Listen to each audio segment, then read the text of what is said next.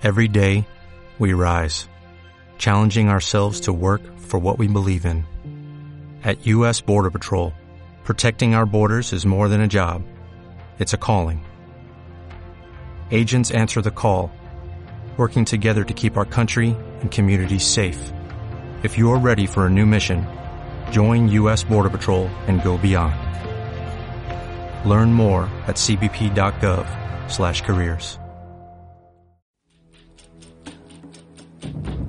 La crucifixión de Cristo, el suceso más representativo de la fe cristiana. Durante centurias, la gente creyó que su cuerpo fue envuelto en un paño de lino, la sábana santa de Turín, y que en su tela se encontraba la impronta del mismísimo rostro de Cristo. He aquí algo que demuestra que Jesús caminó y predicó entre nosotros. El sudario era venerado como un fascinante vínculo físico con la crucifixión, pero ¿es auténtico? En 1988, la prueba del carbono 14 determinó que se trataba de una falsificación medieval. A los cinco minutos ya sabíamos que no tenía dos mil años. Ahora, uno de los primeros científicos que analizaron la reliquia ha descubierto nuevas y asombrosas evidencias. En una entrevista celebrada justo antes de su muerte, revela por qué la sábana santa de Turín podría ser genuina. Creo que puedo aproximarme mucho a demostrar que fue utilizada para sepultar al Jesús histórico.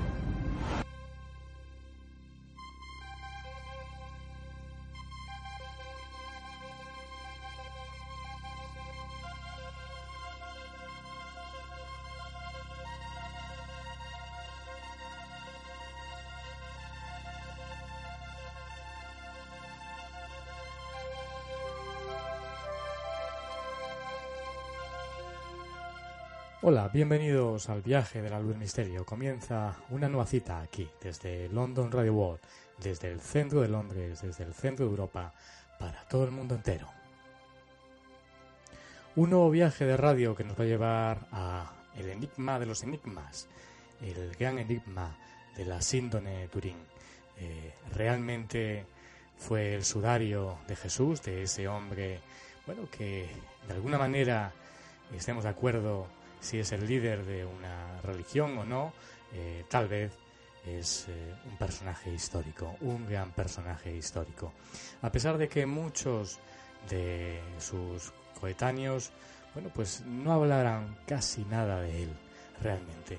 Por eso cuando nos llegan a nosotros muchos datos, eh, bueno, se desconoce realmente la posibilidad de que haya existido ese posible Jesús ese gran maestro.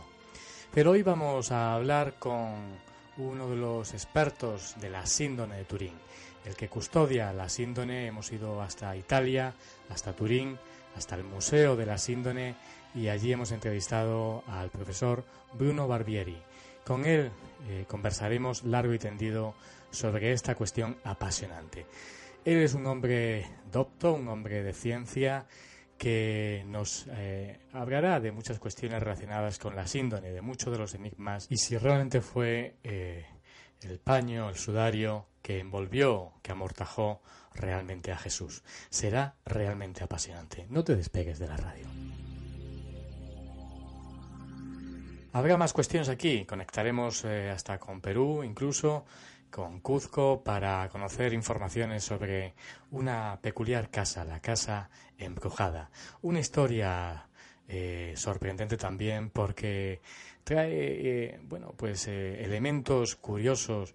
Un chileno que se suicida, un chileno que pertenecía supuestamente a una logia satánica y bueno, tras matar a su hija de tres días casi, bueno, pues se suicidó Parece ser que la utilizó para un ritual satánico dentro de esta casa eh, embrujada que ya venía siendo peculiar porque bueno se habían vivido también acontecimientos extraños. Había habido también otro asesinato luctuoso parece ser el asesinato bueno porque había sido casa de prostitutas una casa de mujeres de la calle y bueno pues uno de los eh, aristócratas de, de Cuzco militar pues tuvo relación con una de esas prostitutas y bueno, eh, parece ser que se llegaron a casar, la engañó y la asesinó en esta casa.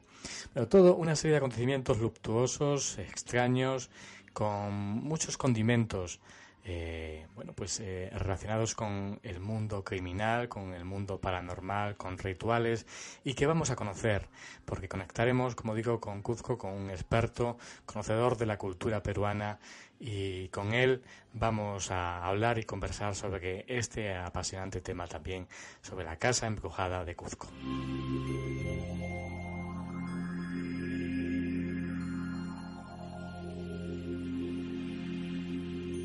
Ya sabes que puedes comunicar con nosotros a través de las redes, a través del Facebook, La Luz del Misterio, y también a través de Twitter, arroba La Luz del Misterio.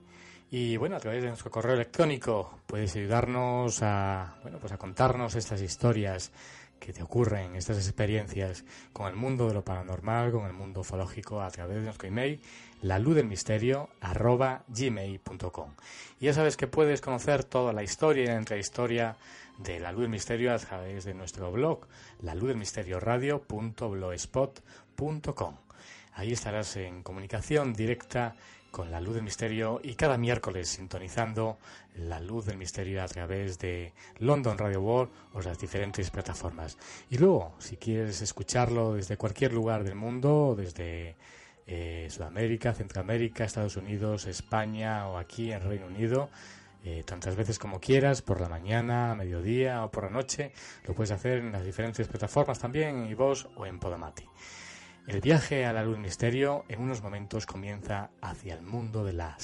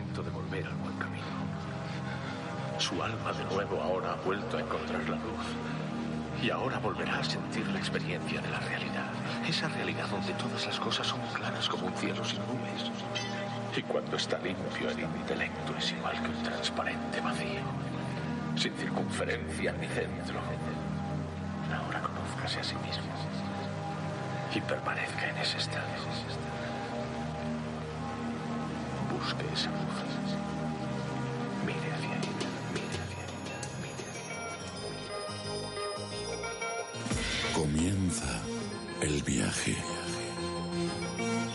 Déjate llevar hacia otros mundos, hacia el mundo de lo desconocido, hacia otras realidades. Preparado ya para penetrar en la luz del misterio.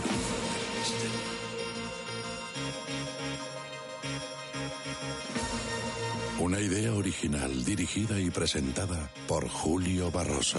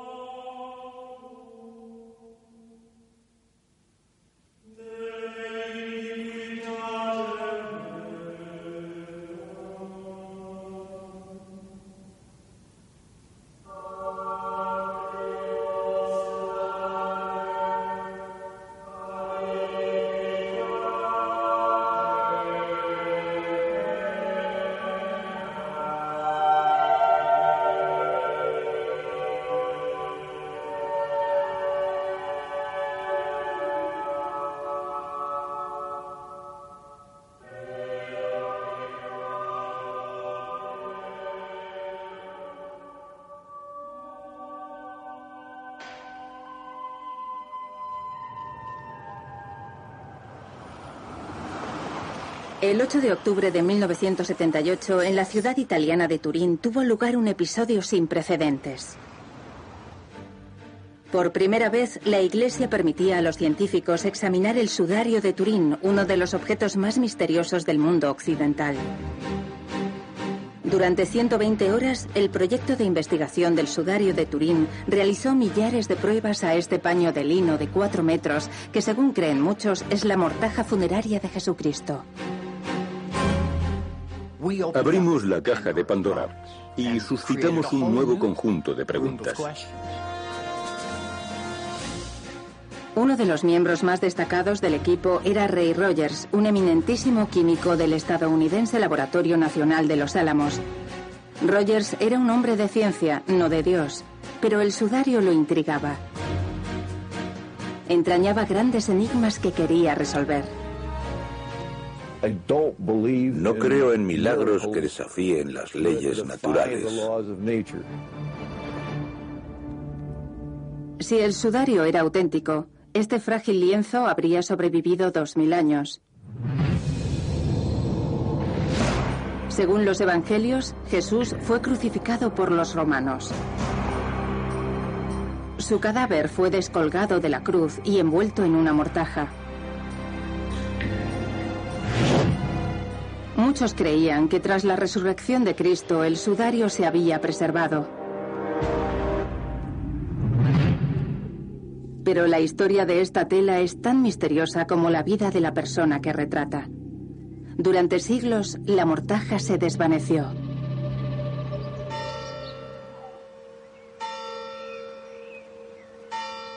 De pronto, en el siglo XIV, apareció un sudario en la población francesa de Liry, se afirmó que era el de Cristo.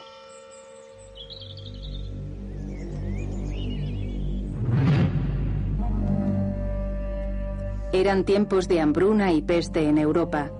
El miedo y la superstición propiciaban un importante mercado de reliquias religiosas, muchas de ellas falsas.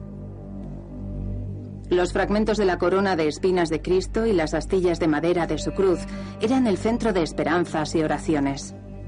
Es un momento en que la gente no podía recurrir al gobierno, a una vacuna, al ejército, no podía recurrir a nada que la protegiera, excepto a Jesús, excepto a los santos, excepto a estas reliquias, a estos fragmentos de la verdadera cruz que si se juntasen seguramente formarían una secoya.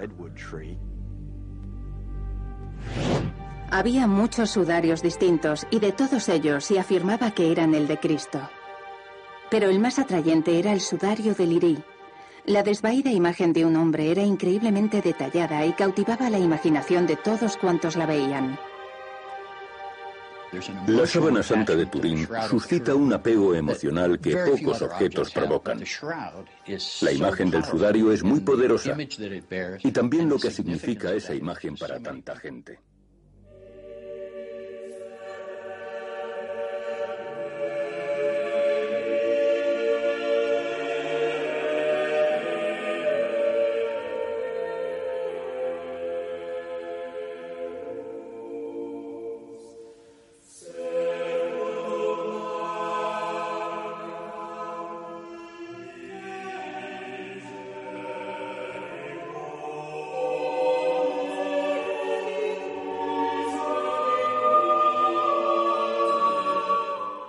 La luz del misterio con Julio Barroso.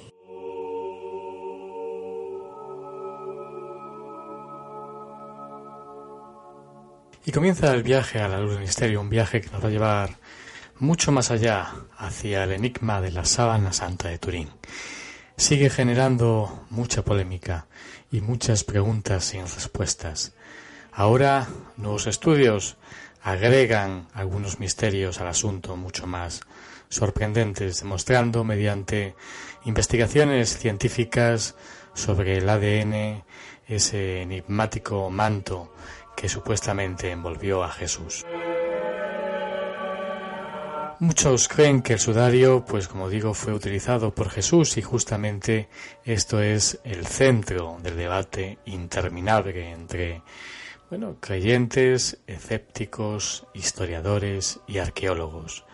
Ahora el misterio sobre la tela enigmática se profundiza aún más cuando análisis realizados muestran que contienen trazas de ADN de todo el mundo. La tela de aproximadamente 4,5 metros de largo fue supuestamente la cubierta colocada sobre el cuerpo de Jesucristo en el momento de su entierro. Es al día de hoy un objeto de fascinación tanto para los creyentes como también para la ciencia. Sobre su origen se tienen varias versiones. Para algunos el sudario data de dos mil años atrás. Esto correspondería a la época en que vivió Jesucristo. Otros creen que data de entre los siglos XIII y XIV, basándose en una datación por radiocarbono realizada en el lino en el año 1988. Además, a pesar del análisis científico realizado, hasta el momento no se sabe a ciencia cierta cómo es que la imagen de una víctima de crucifixión quedó plasmada en un manto, aunque muchos dicen que es la obra de Leonardo da Vinci. Aunque muchos también creen que las manchas y las imágenes se ven en la cubierta son los resultados del trabajo de un artista minucioso. Muchas personas creen que la imagen fue impresa en la tela directamente del cuerpo de Jesús por la liberación de una luz divina, tal vez de una luz de gran potencia y que podía ser también de carácter nuclear. Hubo otra primera vez, mucho más atrás, cuando los científicos lograron por primera vez examinar, tocar el sudario y fue en el año 1969 cuando los expertos realizaron exámenes físicos, análisis químicos y la datación por radiocarbono. En 1981, en base a numerosas pruebas realizadas, rigurosas, un informe indicó sorprendentes resultados, siendo divulgados por la prensa y por diferentes medios especializados. Algunos de ellos de esos textos decían Podemos concluir, por el momento, que la imagen de la sábana santa es la de una forma humana real, de un hombre azotado y crucificado, no es el producto de un artista. Las manchas de sangre están compuestas de hemoglobina y también dan una prueba positiva para la albumina sérica. La imagen es un misterio en curso y hasta que se realicen más estudios químicos, tal vez por este grupo de científicos o tal vez por algunos científicos en el futuro, el problema sigue sin resolverse. Aunque se pensó que estas rigurosas pruebas podrían resolver el misterio del santo sudario, surgieron muchas más preguntas. Los expertos no encontraron rastros de ningún pigmento artificial que signifique que la imagen que se ve en la sábana santa de Turín fuese hecha por un artista. En cambio, se encontraron muestras de hemoglobina y los investigadores concluyeron que un cuerpo humano real, azotado y crucificado, estuvo en contacto con el manto. Sin embargo, la pregunta que nos debemos hacer está clara. ¿Cómo se plasmó la imagen del cuerpo en la tela? Este es el verdadero misterio, el misterio que tal vez perdurará por un tiempo más, o para siempre.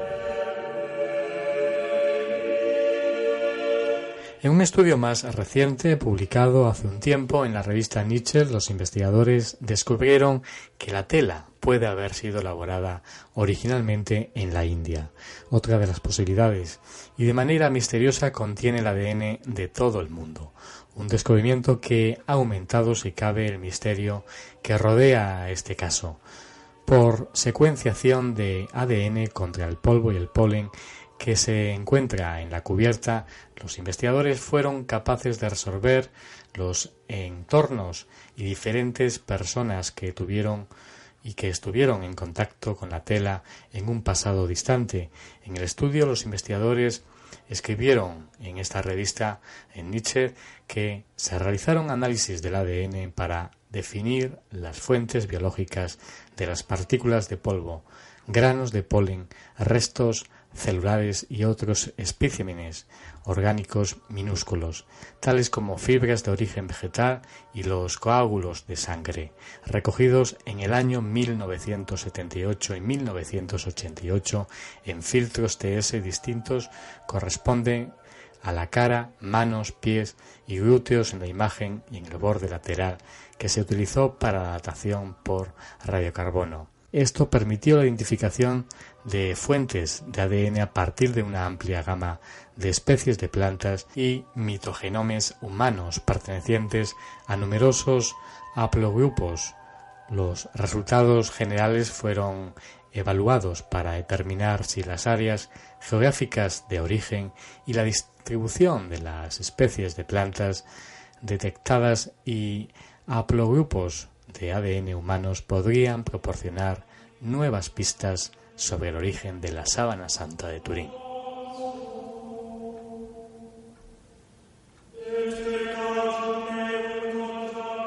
Según antiguos relatos, el manto es trasladado de Jerusalén a Turquía, luego a Francia y finalmente a su lugar de descanso final en Turín, Italia. La evidencia genética confirma que diferentes personas en diferentes lugares entraron en contacto en un pasado distante con el santo sudario.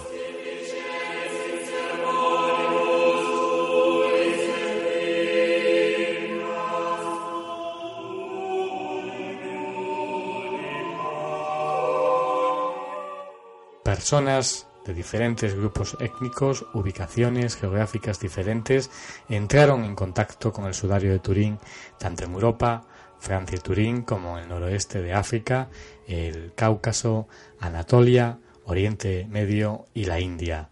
Explica el autor principal del estudio, Giovanni Barcasia, en Liv Science. Lo que queda claro es que el sudario viajó grandes distancias antes de llegar y fue quizá tocado por muchas personas de diferentes lugares. Antes de llegar a Italia, para añadir más misterios si cabe si los nuevos estudios son exactos, significaría que el sudario de Turín fue creado realmente en la India. Estos nuevos detalles sobre la sábana santa de Turín han planteado numerosas interrogantes entre investigadores, historiadores y escépticos, y si bien nadie es capaz de proporcionar datos precisos sobre su verdadero origen, gente de todo el mundo rinden homenaje al manto que se cree que fue utilizado para cubrir el cuerpo de Jesucristo en el momento de su entierro.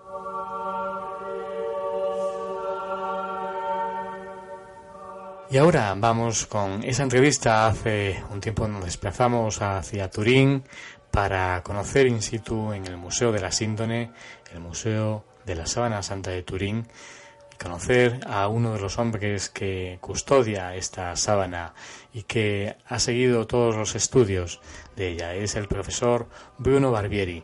Con él conversamos largo y tendido sobre esta interesante cuestión. Nos da muchas pistas interesantes sobre este enigma de la sábana santa de Turín.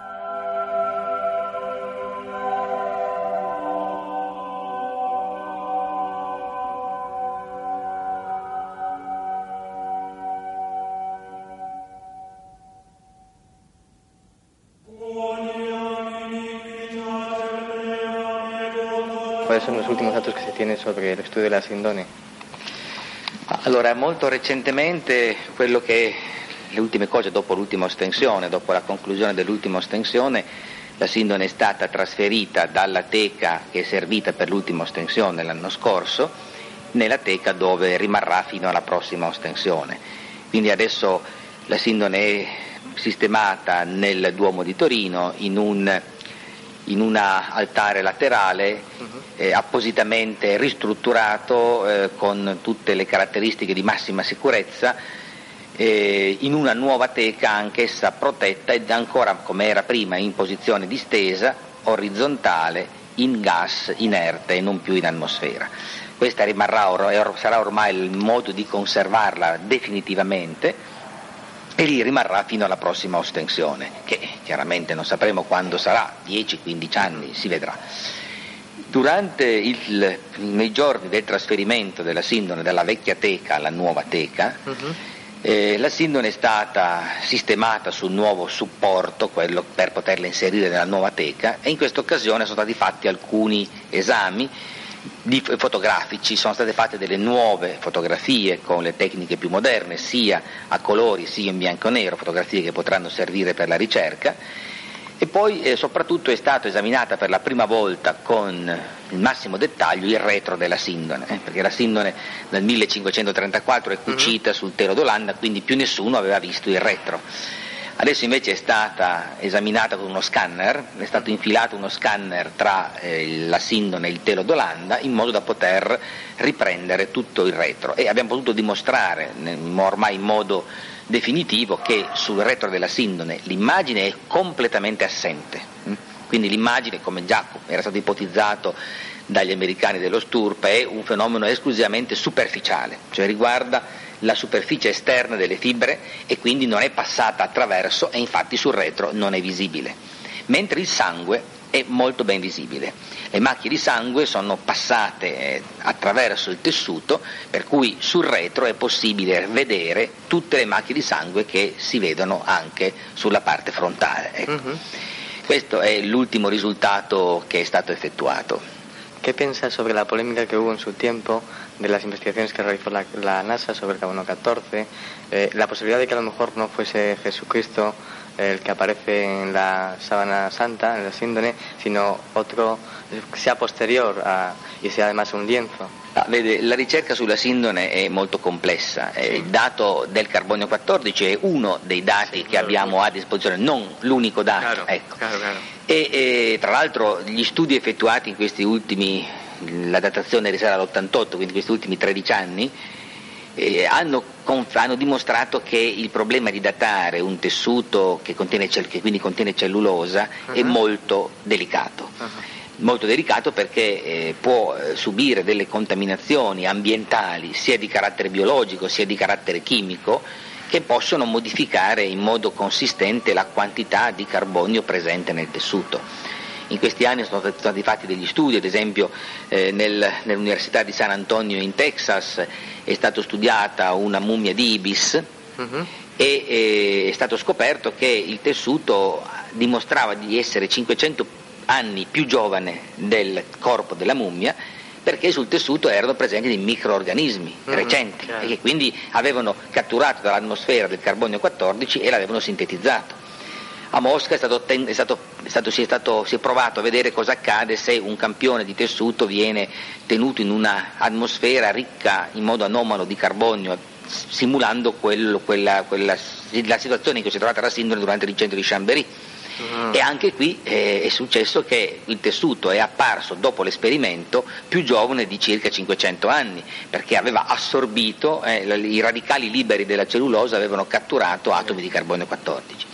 Questi sono due esperimenti non fatti sulla sindone, ma sì. perché però ci possono, ci possono eh, indicare che vi, sicuramente vi possono essere delle contaminazioni. Il problema è di quantificarle, cioè riuscire a stabilire. Il tempo è anche la quantità di carbonio che può essersi aggiunta, se il 5%, il 10%, il 50%, l'80%, ecco, e questo cambierebbe molto. Mm. Quindi quello è uno studio che è interessante, però deve prima essere approfondito per poi pensare a effettuare una nuova datazione sul tessuto della sindone.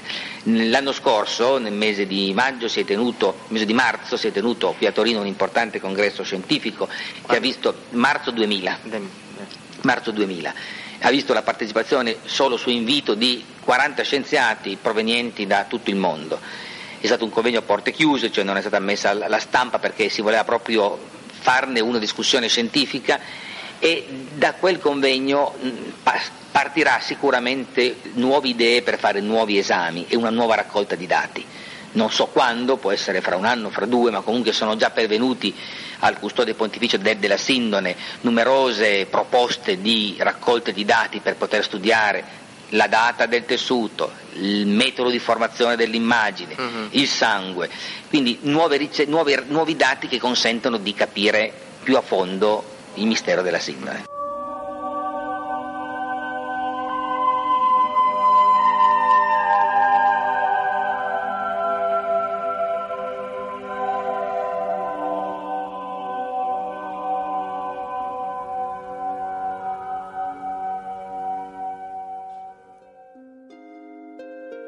Ahora vayamos paso a paso, comenzando por la tela misma.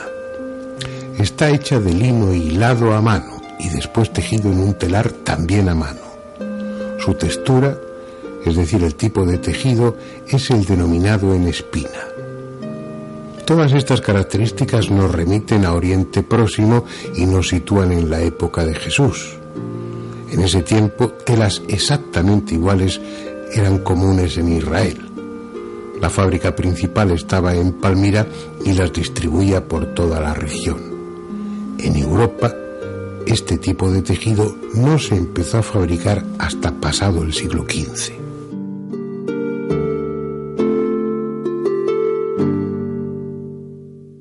Lo siguiente sería determinar en la medida de lo posible el recorrido del lienzo. La primera noticia, las primeras referencias a través de las crónicas es que estaba en Edesa, Turquía, en el siglo VI.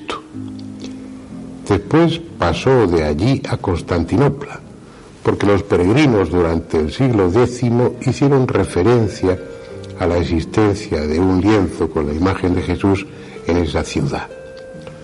En 1204, durante las cruzadas, Otón de la Roche confiscó ese sudario y se lo llevó a Francia.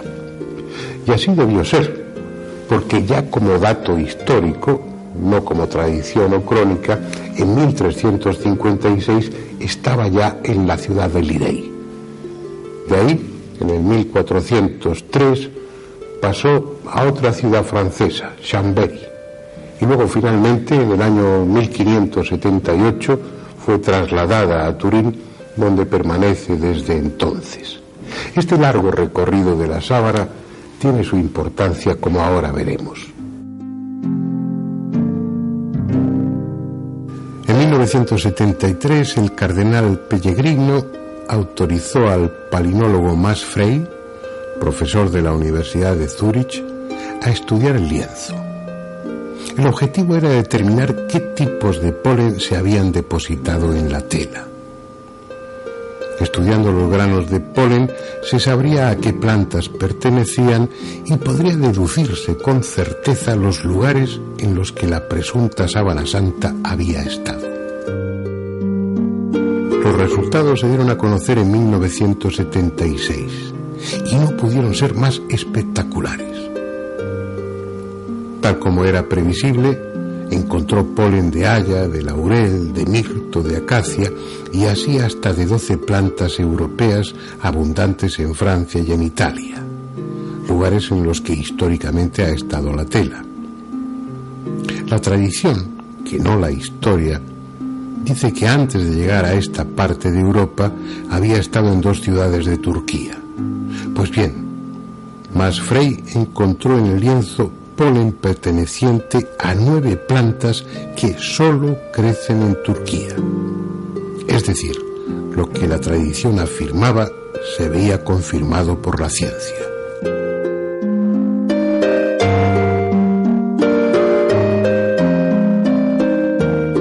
Solo faltaba encontrar granos de polen que confirmasen además que la tela, la síndone como también se la llama, había estado en Israel. Y así es. Masfrey se encontró adheridos al lienzo granitos de polen que no estaban consignados en los libros de botánica. Se trasladó a Oriente Próximo y allí consiguió encontrar ejemplares de polen idénticos. Polen perteneciente a ocho tipos de plantas propias de Palestina y algunas exclusivas de allí, como la asueda. Y lo que es más importante, algunas de esas plantas están hoy extinguidas, pero como comprobó en los lodos extraídos del Mar Muerto, en tiempos de Jesús sí existían.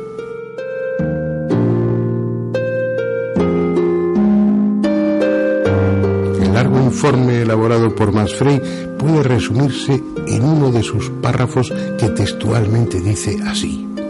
Frente a estos resultados, que en cualquier momento pueden ser verificados por cualquiera, puedo afirmar sin posibilidad de ser desmentido que la síndone fue expuesta en Palestina hace dos mil años.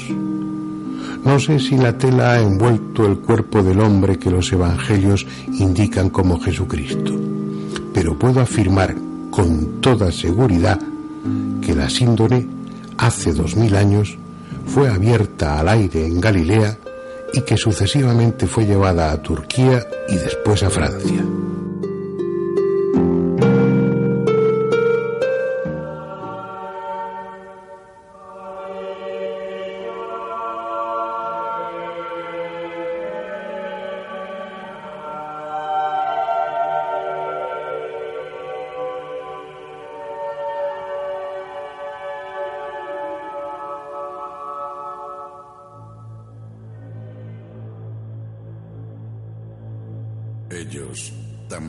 Fueron testigos de lo insólito.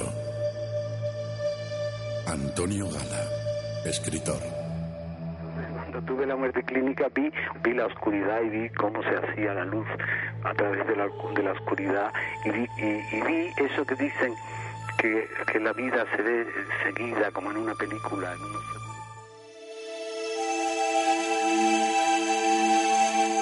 ¿Has vivido alguna experiencia fuera de lo normal?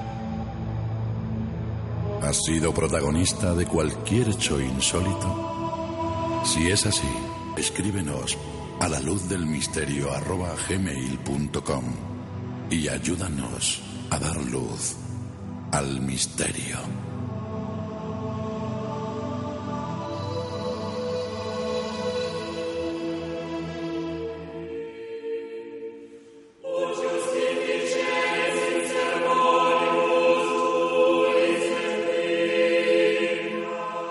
Quería saber la opinión más profunda, más personal. Me imagino que es una opinión religiosa sobre eh, la persona che appare nella sindone del ser. Qual è la sua opinione personale? Ma allora, innanzitutto io sono, uno, sono un credente ma sono uno scienziato sì. e quando mi occupo di sindone cerco di mettere da parte ogni mh, discorso di fede. Può esistere una duda? No creo. Come? Alguna duda? No existe ninguna duda en la posibilidad en usted personal de que pueda ser otra persona, otro... Certo, ma io se devo, se devo dare una risposta la devo dare partendo dai dati che, che io ritengo sì. validi. Uh-huh. Secondo me le, pro, le, probabilità che l'uomo della sindone sia Gesù di Nazareth sono molto alte, proprio perché mettendo insieme tutti i dati che, la, che gli studi hanno ottenuto finora, eh, io trovo una convergenza eh, di eh, possibilità che mi fa pensare che è molto probabile, molto molto probabile che l'uomo della sindone sia Gesù di Nazareth. Questo indipendentemente da ogni forma di religiosità, perché io, io sono un credente ma sono convinto che la mia fede non si basa sulla sindone. Se io credo in Cristo non è perché esiste la sindone, se la sindone non esistesse la mia fede sarebbe la stessa.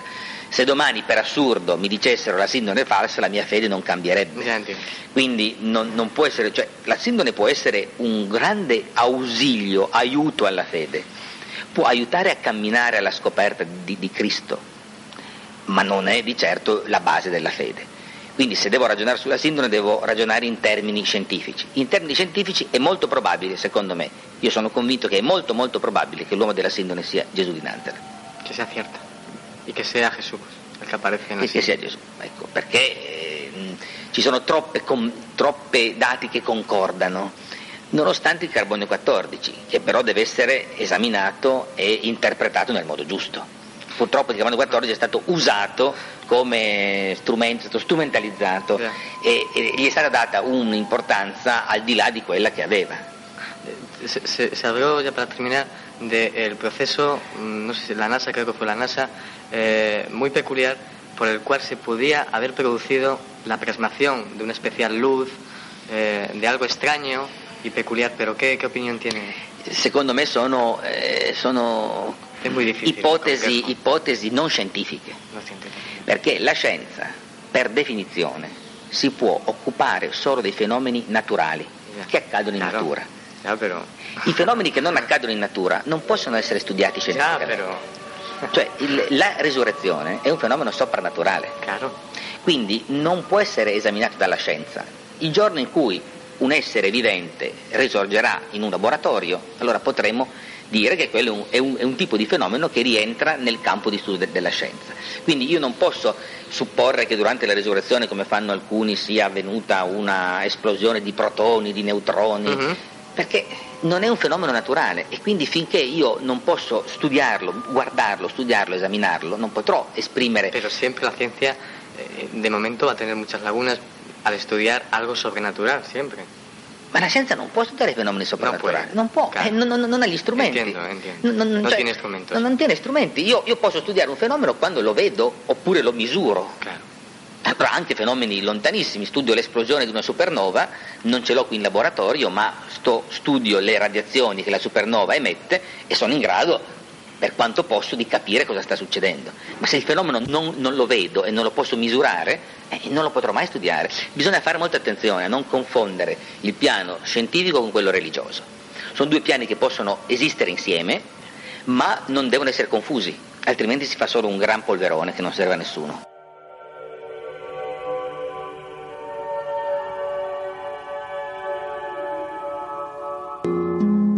Pero sigamos con otra característica de esa imagen que la hace diferente a cualquier otra. En 1898, y para conmemorar el compromiso matrimonial del futuro rey de Italia, Víctor Manuel III, se hizo una solemne ostensión. Durante ocho días estuvo expuesta y se autorizó al abogado Secondo Pía a sacar varias fotografías.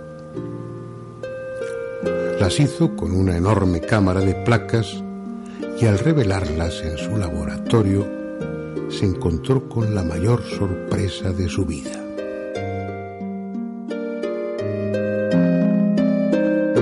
Lo que en la tela era oscuro apareció en el negativo fotográfico en tono claro y lo que era claro apareció oscuro, como es lógico.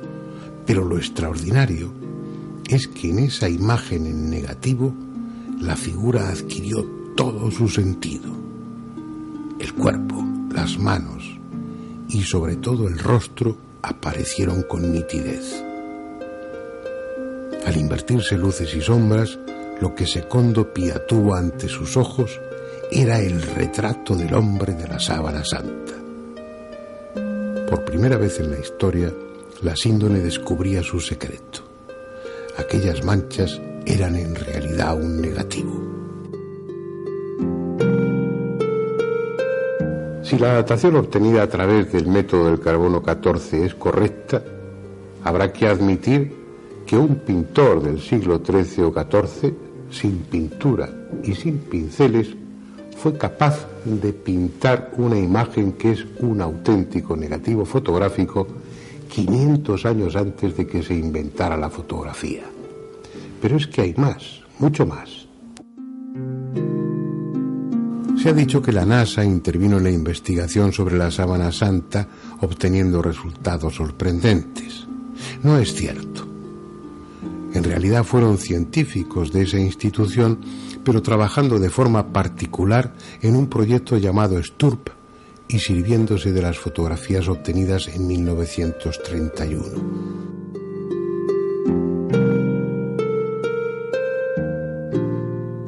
Ese año hubo una ostensión y a la vista de las fotos que había obtenido Secondo Pía en 1898, se realizaron nuevas fotografías con métodos y material más modernos. Los principales responsables de la investigación fueron John Jackson y Eric Jumper, junto a otros colaboradores. Partiendo de la hipótesis de que las manchas no se habían producido por contacto sino que su intensidad estaba en función de la distancia entre la tela y el cuerpo que había debajo, sometieron los negativos a un analizador de imagen VP8. Y lo que ese ordenador devolvió fue la imagen tridimensional del hombre de la sábana santa.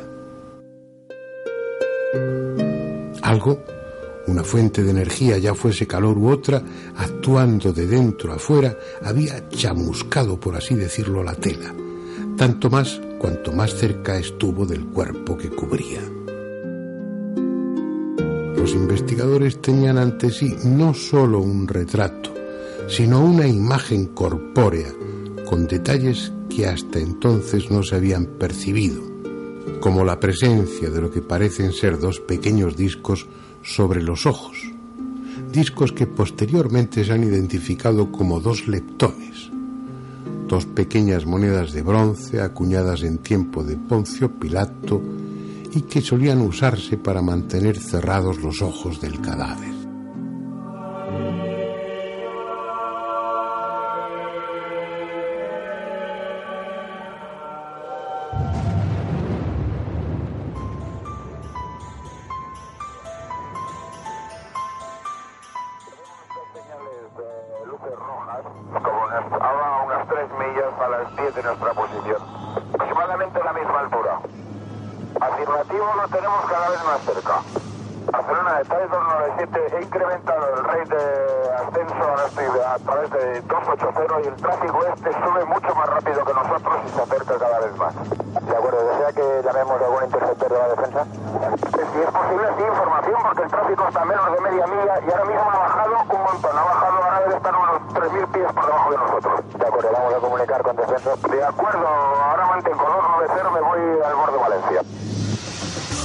Llegado una nueva era en la radio. Podrás vivir el misterio en su máxima esencia. En la luz del misterio con Julio Barroso. ¿Estás preparado?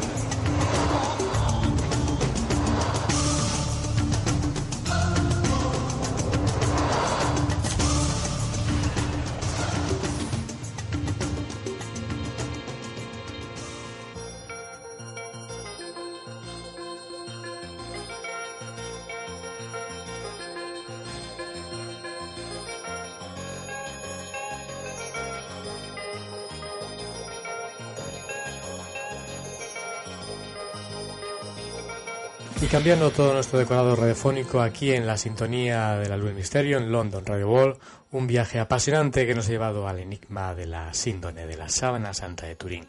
En estos momentos nos vamos de viaje, vamos a cruzar el charco y nos vamos a Sudamérica.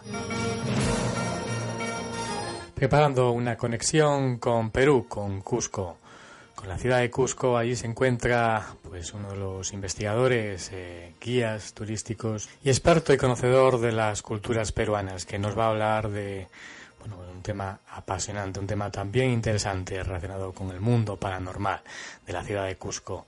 Es la casa embrujada.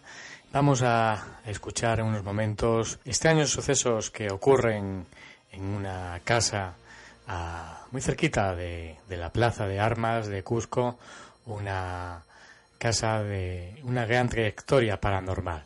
Vamos a escuchar una historia apasionante e interesante, muchos datos que ha recogido en unos momentos Diego Blanco, este experto y conocedor de la cultura eh, peruana.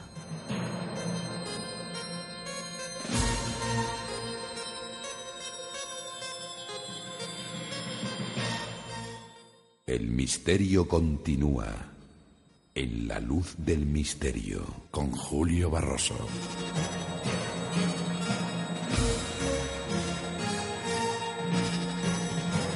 El viaje a la luz del misterio continúa. Vamos a conectar, como hemos venido diciendo, con uno de los lugares más mágicos del planeta, uno de los lugares más bellos. Es Perú, con Cuzco. Allí se encuentra Diego Blanco. Muy buenas, Diego. ¿Qué tal estás? Hola, Julio. ¿Cómo estás? Es un gusto poder volver a, hablar contigo. Todo bien por aquí, gracias. Para mí también es un placer, además conociendo aquella zona como ah, no sé si te lo, he dicho, pero eh, la verdad es que a mí me Cuzco me ha enamorado, lo hemos dicho aquí en estos micrófonos de London Radio World, que hemos puesto aquí muchos documentos sonoros de ese viaje que en el que estuvimos no solo en Cuzco, bueno, en Lima y en otras partes de Perú y la verdad que la lugar, el lugar más maravilloso a mí me ha enamorado, no sé si también porque me siento muy unido, eh, es una ciudad muy parecida a una ciudad donde yo nací, que es Cáceres, y la verdad que es una ciudad preciosa, Cuzco mágica por completo. Los incas, eh, la verdad que fueron muy listos de elegir como Cuzco esos lugares tan especiales para construir sus cosas, porque Cuzco es una ciudad bellísima realmente. Así es, eh, nos sentimos muy orgullosos de poder residir en este lugar, de poder dar a conocer todo lo que nuestros ancestros nos han dejado y así que este lugar envuelve muchos misterios más, aparte de los incas. Exactamente. Diego Blanco hay que decir que es guía turístico y experto y conocedor de las culturas peruanas. Y bueno, eh, vamos a hablar, como hemos venido diciendo, presentando un tema curioso, sorprendente, que es la Casa Embrujada de Cuzco. Eh, y es una casa bastante peculiar. No sé cuándo empezó toda esta historia. Bueno, se remonta mucho anterior, pero eh, en el 2015 creo que saltó por mm, causa de un chileno que eh, bueno pues eh, vivió una etapa de su vida cortita ahí y hizo una especie de ritual con su hija de tres días. Eh, él parece ser que formaba parte de una logia satánica. No sé, cuéntanos un poco, sitúanos un poco antes de empezar, ¿dónde está situada la casa embrujada en Cuzco? ¿En qué zona de Cuzco está situada? Bien, perfecto, Julio. Esta casa se sitúa más o menos a unos cinco minutos de la Plaza de Armas del centro histórico en dirección al norte. Eh, hay, mucha, hay mucho misterio respecto a este lugar porque no se sabe exactamente quiénes han sido los propietarios o quienes mandaron edificar esta casa. Hay dos, dos versiones que he llegado a investigar respecto a este lugar y la primera de ellas habla que este inmueble se construyó hace más o menos 50 años. Así que lo que aducen algunas personas es, es, que este lugar fue el primer prostíbulo de la ciudad del Cusco. Fue mandado a construir para esos fines. Que esta historia cuenta que en este lugar un general, una persona de mucha importancia, conoció a una prostituta. Llegaron a tener una relación. Pasado un tiempo, ellos se casaron. Pero con el transcurrir de los años, la chica no pudo dejar su vida pasada así que volvió a ejercer su antigua profesión. El general se enteró de esto y descubrió a la chica la infidelidad. Es así que esta historia cuenta que este general mató a la mujer en el mismo inmueble y que la enterró en una de las habitaciones que actualmente existen en ese lugar. Y algunas personas ah, están convencidas de que hay una mujer divagando por las noches por este lugar y que esta mujer es la que eh, tiene posesión de esta casa. que podría ser la amante de este general, me imagino, este militar. Así es, que es el, alma o el espectro de, esta persona. Eso por un lado. Ahora, por otro lado, hay otra versión mucho más interesante.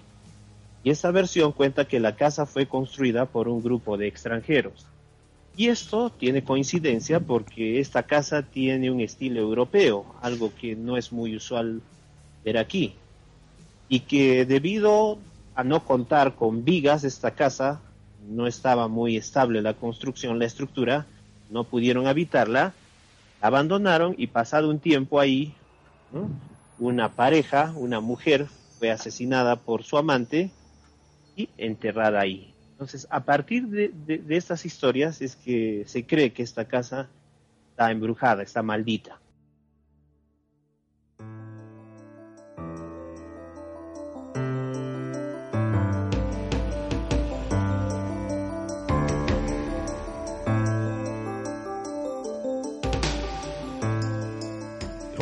Acontecieron otros hechos, parece ser mucho más recientes. Creo, he leído, no sé si está bien, en el 2015 eh, ocurrieron otros hechos bastante curiosos. Cuéntanos. Claro que sí. Bien, en esta casa posteriormente hubo crímenes, hubo asesinatos y también se encontraron indicios de sacrificios de animales. Algunas personas aducen que en el patio lateral de esta casa existen animales todavía este, que han sido parte de sacrificios y de ritos satánicos. Dentro de la casa existen inscripciones, existen eh, cruces invertidas, figuras de cruces invertidas, pentagramas que señalan claramente que ahí se realizan ritos eh, satánicos. Pero lo más interesante es que, como tú ya lo has mencionado, este lugar se hizo muy popular alrededor del mundo cuando este este chileno ¿no? huyó de su país, llegó hasta Cusco y eh, llegando a Cusco, él ubicó este lugar, ubicó el inmueble, que ahí él hizo un sacrificio, mató a su bebé, que tenía pocos días de nacido, esta persona permaneció 15 días ahí. Luego se, llamaba Ramón Gustavo Castillo Gaeta, Gaete me parece. Ah, ah, así es, así es. Y esa persona eh, se autodenominaba un, un participante, un creyente en lo que son los ritos satánicos. Así que es muy interesante cómo se han ido suscitando hechos a partir de que este lugar tenía una especie de energía hay, hay que decir que se suicidó, porque he dicho, con una soga. Así es. él se colgó, así se colgó En una de las vigas, una especie de viga que había en la, en la casa. Hay que también comentar, no sé si tienes datos, sobre un programa de televisión peruana que el sexto día que hizo allí un programa. Ah, sí. Y también, bueno, parece ser que le acontecieron también eh, eh, fenómenos extraños durante la emisión o durante la grabación del programa. No sé si has tenido oportunidad de verlo. Yo he visto ah, algunas cosas. Sí, así es. Eh, tuve la suerte también de poder ver este documental y ahí claramente se ve, ahí claramente se ve como en esta casa se suscitan hechos paranormales, hechos que van más allá de la realidad. Ah, hay un fenómeno muy característico que ellos denominan, que ellos eh, aprecian, que es eh, el fenómeno de termogénesis, que es los cambios fijos de temperaturas. Hablaban de una misma estancia separada podía hacer mucho calor y en otra pues un frío horrible, temperaturas muy bajas. Eh, es un fenómeno característico dentro de, los fenómenos paranormales, realmente, los cambios bruscos de temperatura. No sé si tuviste oportunidad de eh, recalar en, estos puntos del documental, de, vamos, de la grabación de televisión. Me has comentado un dato también curioso, no sé si me he confundido yo, que hace un tiempo hubo una exposición de esto. Ah, sí, sí, hace poco hubo una exposición, no tuve la suerte de ir por a causa del trabajo, pero en esta exposición eh, corroboran todo aquello de lo que ya hemos ido mencionando, de que en este lugar se han suscitado cosas extrañas y algunos, algunas personas, por lo que he logrado indagar, hablan que posiblemente hay eh, alguna especie de relación de este lugar con extraterrestres que hay fuerzas o han visto luces extrañas rodeando este lugar y que va mucho más allá de lo que podemos entender.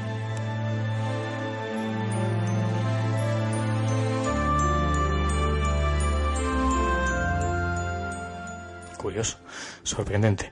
Pues ahí están los datos de esta casa embrujada de Cuzco. ¿Algún dato más tienes eh, para exponernos? Bueno, por el momento eso es todo lo que te puedo informar, así que... Ha sido un placer, Diego Blanco. Yo te invito, eh, de testigo están los oyentes, porque me encantaría que, bueno, cada cierto tiempo, cada par de semanas o cada tres semanas, pudieras entrar con nosotros, sobre todo hablándonos de esas culturas peruanas que tú conoces muy bien. Tú ahora mismo estás ahora, a esta hora, enseñando pues eh, eh, esos eh, lugares mágicos. No sé si estás en el país sagrado de, los incas, en Pisat o, estás en algún lugar de estos. Y nos encantaría muchísimo que nos hablaras de todos estos lugares, bueno, pues cada cierto tiempo aquí en la Luz Misterio, si te parece bien. Perfecto, a mí me, me, encanta mucho, esto me apasiona y es una de las cosas que me mantienen vivo, así que yo gustoso en seguir colaborando y compartiendo tú que eres, Tú que eres guía, guía, pues que nos guíes al mundo mágico de, los incas, de todas estas culturas, que será apasionante por la radio y a conocer más esa cultura peruana. La verdad es que era la primera vez que iba a estos lugares y la verdad es que me han sorprendido gratamente eh, y sobre todo Cuzco. Cuzco la verdad es que ha sido una ciudad preciosa donde las haya. Mira que conozco en otros países, en, Ecuador o, en Venezuela. Y, bueno, ha sido para mí una sorpresa muy grata conocer Cuzco realmente. No te lo digo por regalarte al oído, Diego, te lo digo sinceramente, es mágica Cuzco realmente. Te lo agradezco enormemente esta conexión que hemos hecho con Diego Blanco, con Cuzco, con Perú, y estamos en contacto. Y bueno, aquí los micrófonos están abiertos de la luz del Ministerio de London Radio World para que nos hables eh, en próximas semanas sobre esas culturas mágicas.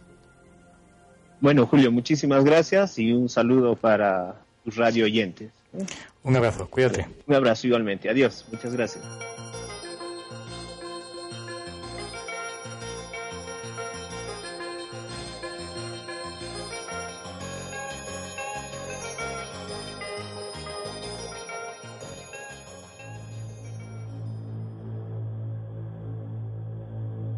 Ellos también fueron testigos de lo insólito. Iñaki Gabilondo, periodista. Yo vi un ovni, íbamos en un avión, íbamos a China, el primer avión, un montón de periodistas, pero un montón de periodistas. Y ese montón de periodistas, el año 78 creo que era. En un momento determinado vimos una cosa durante 20 minutos, pero no la vi yo solo. ¿Has vivido alguna experiencia fuera de lo normal? ¿Has sido protagonista de cualquier hecho insólito? Si es así, escríbenos a la luz del misterio arroba gmail.com y ayúdanos a dar luz al misterio.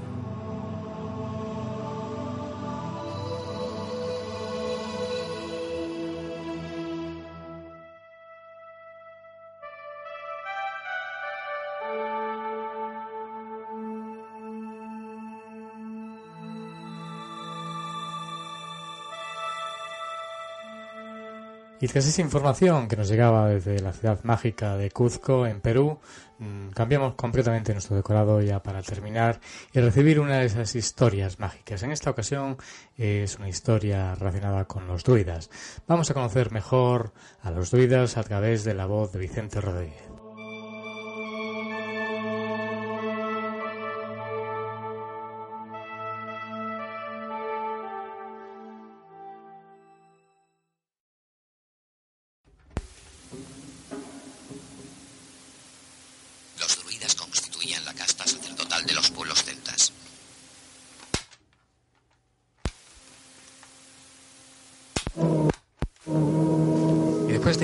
Viajamos aquí a un reportaje muy especial que hemos preparado con mucho cariño.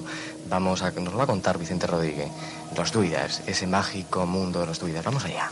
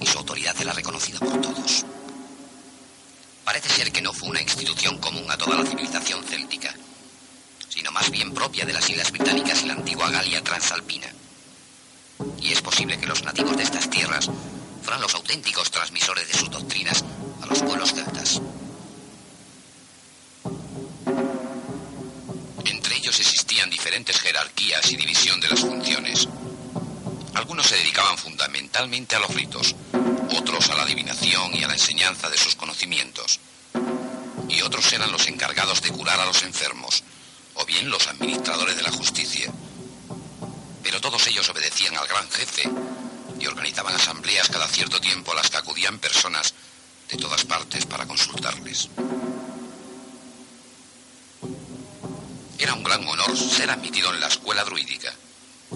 César mismo, que en sus campañas en la Galia pudo conocer y convivir con el pueblo galo en una época en el que el truismo estaba aún en vigor. Nos cuenta que no había en el Estado condición más noble y digna que la de estos sacerdotes. El aspirante debía estudiar y prepararse durante 20 años, aprendiendo toda la doctrina druídica de memoria, ya que era transmitida de forma oral de maestro a discípulo.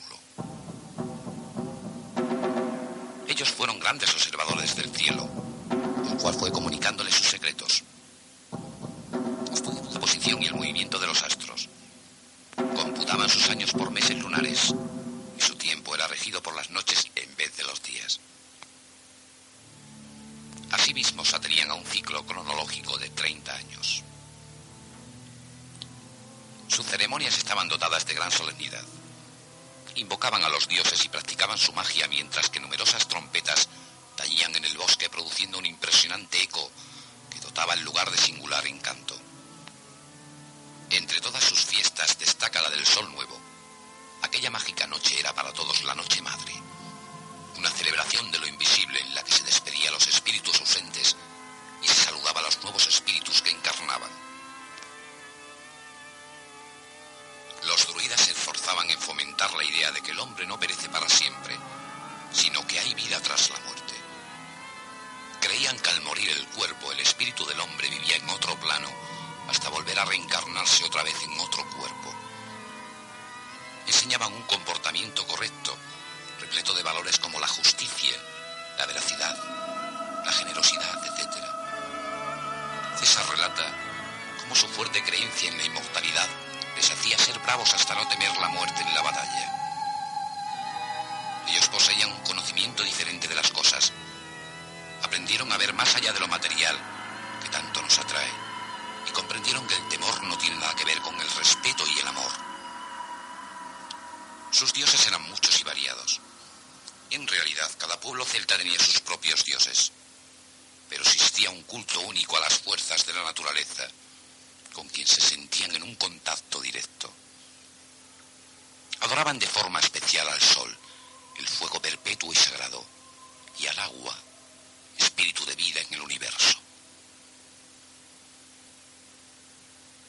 Eran seres misteriosos que se escondían en las profundidades de los bosques, amantes de su libertad y del silencio.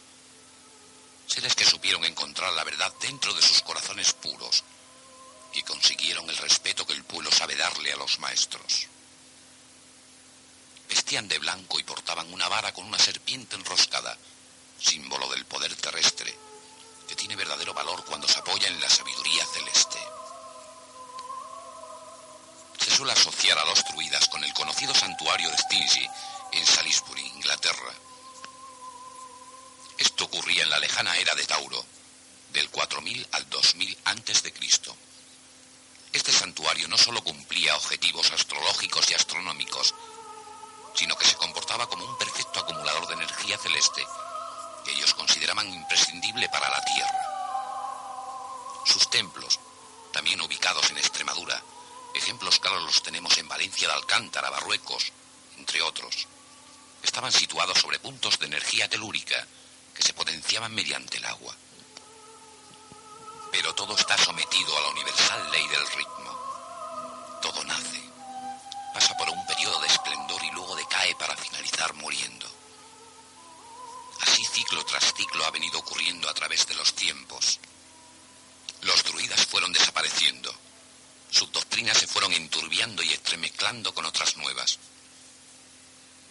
Los ancianos quedaron ocultos entre sus viejos amigos los robles y las encinas quienes fueron testigos de su lento eclipse. Pero como grandes magos que eran, supieron vencer al tiempo y su historia.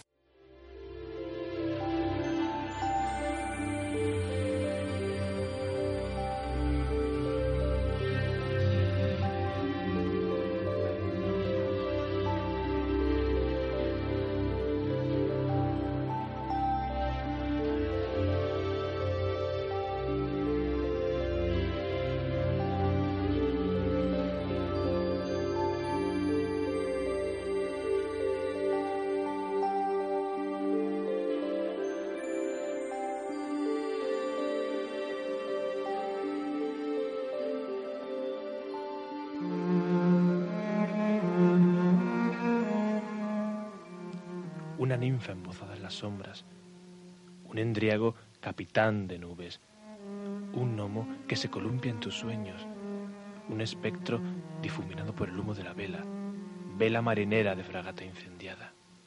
Y es que, por fortuna, el mundo no es tan solo lo que cada alborada hayamos constreñido por el marco de nuestra ventana. Detrás de las formas cotidianas se enmascaran leyendas y personajes extirpados de ellas fue necesario que Julio Barroso encendiese con su soplo vital una luz enamorada del misterio, y esta minúscula llama supo prendernos los vestidos. Ahora, desnudos ya del traje rutinario, dame la mano, ninfa, endriago, gnomo, espectro.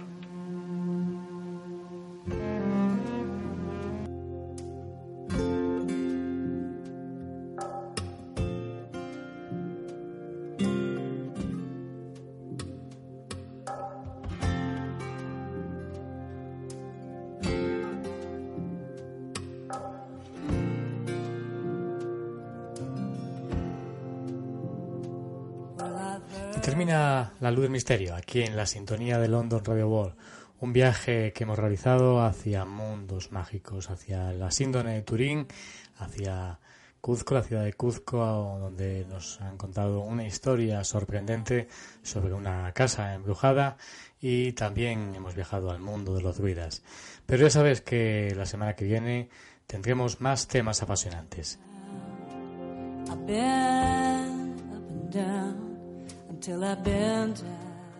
Solo te deseo que pases una mágica semana y un saludo desde London Radio World, desde el centro de Europa, desde el Reino Unido. Eh, buenos días, buenas tardes o buenas noches desde donde nos sintonices. Sin más, me queda solamente desearte, como digo, que pases una mágica semana.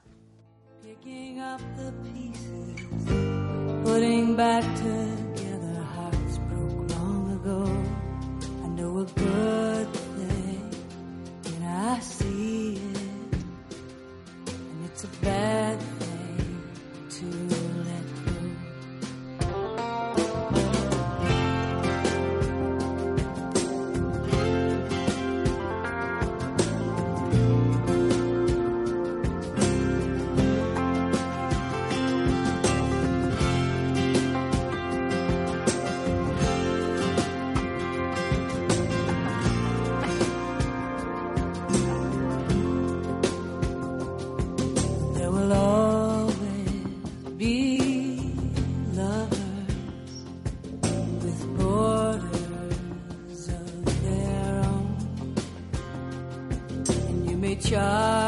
cross.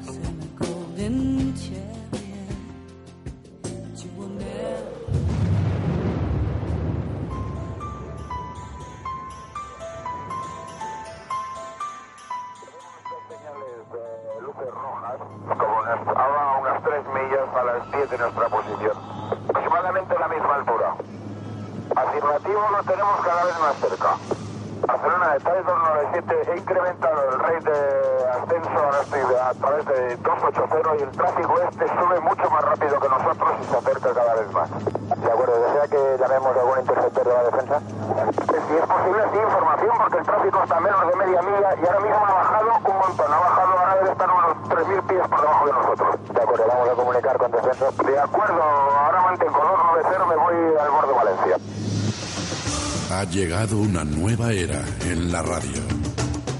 Podrás vivir el misterio en su máxima esencia. En la luz del misterio con Julio Barroso. ¿Estás preparado?